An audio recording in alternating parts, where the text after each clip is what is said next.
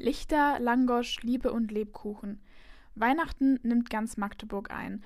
Und auch alle Herzen, die für Theater, Musik und Tanz schlagen. In Scharen strömten sie an den Dezemberwochenenden in den Nussknacker, das wohl bekannteste Weihnachtsballett, komponiert von Tschaikowski, geschrieben von E.T.A. Hoffmann im Jahre 1816. Wortwörtlich ist es ein traumhaftes Stück.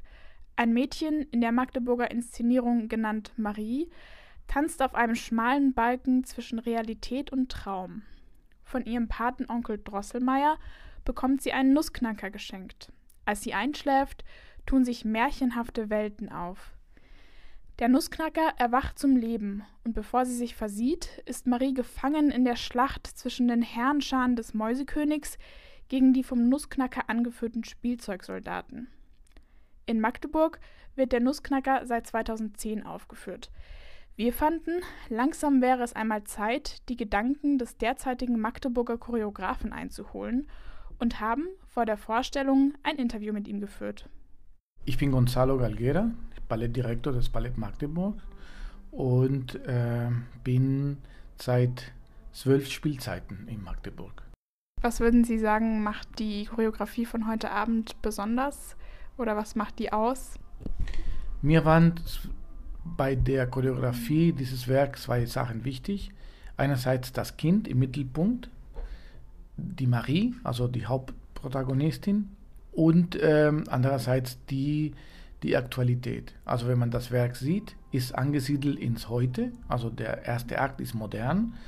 Dieses Kind lebt in eine, in eine wohlhabende heutige Familie, die äh, quasi sehr sich über das Materielle definiert, über dieses Haben, über das Äußerlich und das Kind spielt nicht so eine große Rolle.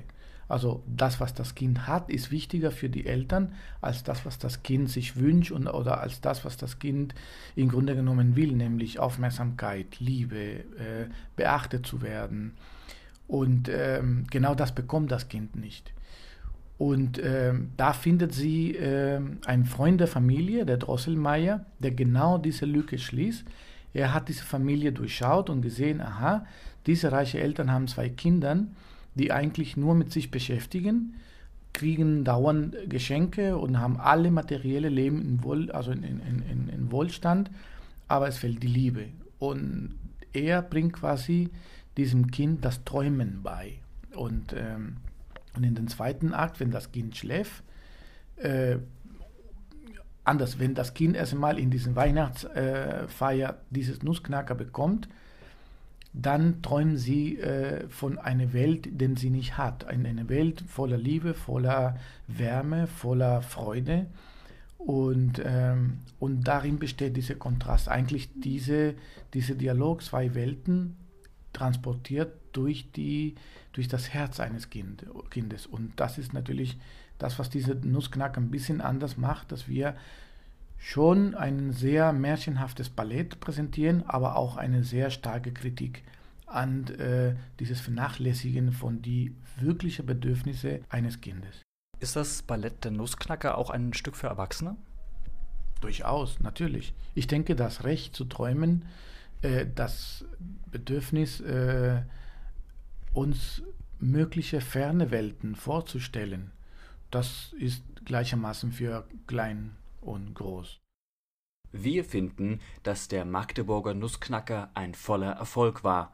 Mit wundervoll klassischer Art haben uns die Tänzer, Musiker, Bühnenbildner und Kostümgestalter in die Tiefen der Fantasie und Traumwelt eingetaucht. Die tänzerische Leistung war gut und bereichert durch bedeutungsschwangere Mimik und Gestik der Darsteller. Das Miteinander, die Gemeinschaft aus verschiedenen Nationen wird betont, nicht nur durch das internationale Ensemble, sondern auch durch sicher eingesetzte choreografische Mittel. Am Ende der Vorstellung strahlten viele Augen, und nicht nur die der Kinder.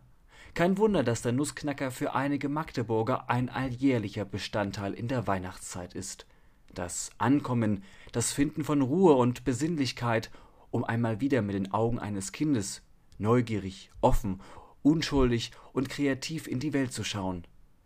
Vielleicht hat an diesem Abend der ein oder andere ja wieder das kleine Mädchen oder den kleinen Jungen in sich gefunden. Wir vom Uniradio können euch empfehlen, sich den Nussknacker zur Weihnachtszeit oder im Neujahr anzusehen und hoffen, er wird im neuen Jahr wieder zum weihnachtlichen Repertoire gehören. Zum Abschluss möchten wir euch nun schöne Weihnachten und einen guten Rutsch ins Jahr 2020 wünschen und schließen mit den Worten von Gonzalo Gaguera und seiner Sicht auf die anstehenden Festtage. Für mich ist Weihnachten was Persönliches. Das ist etwas äh, für mich, äh, was jeder äh, in, in seine, je nachdem wie seine Herkunft, wie seine, wie seine ähm, Bezug auf, auf, der, der, auf die Wurzeln von Weihnachten äh, sind, soll auf jeden Fall ungestört leben, nicht aufgesetzt und nicht und schon gar nicht über die materiellen äh, Dinge, weil Weihnachten ist, wird jetzt billiger oder wird mehr gekauft oder mehr weggeworfen, weiß ich nicht.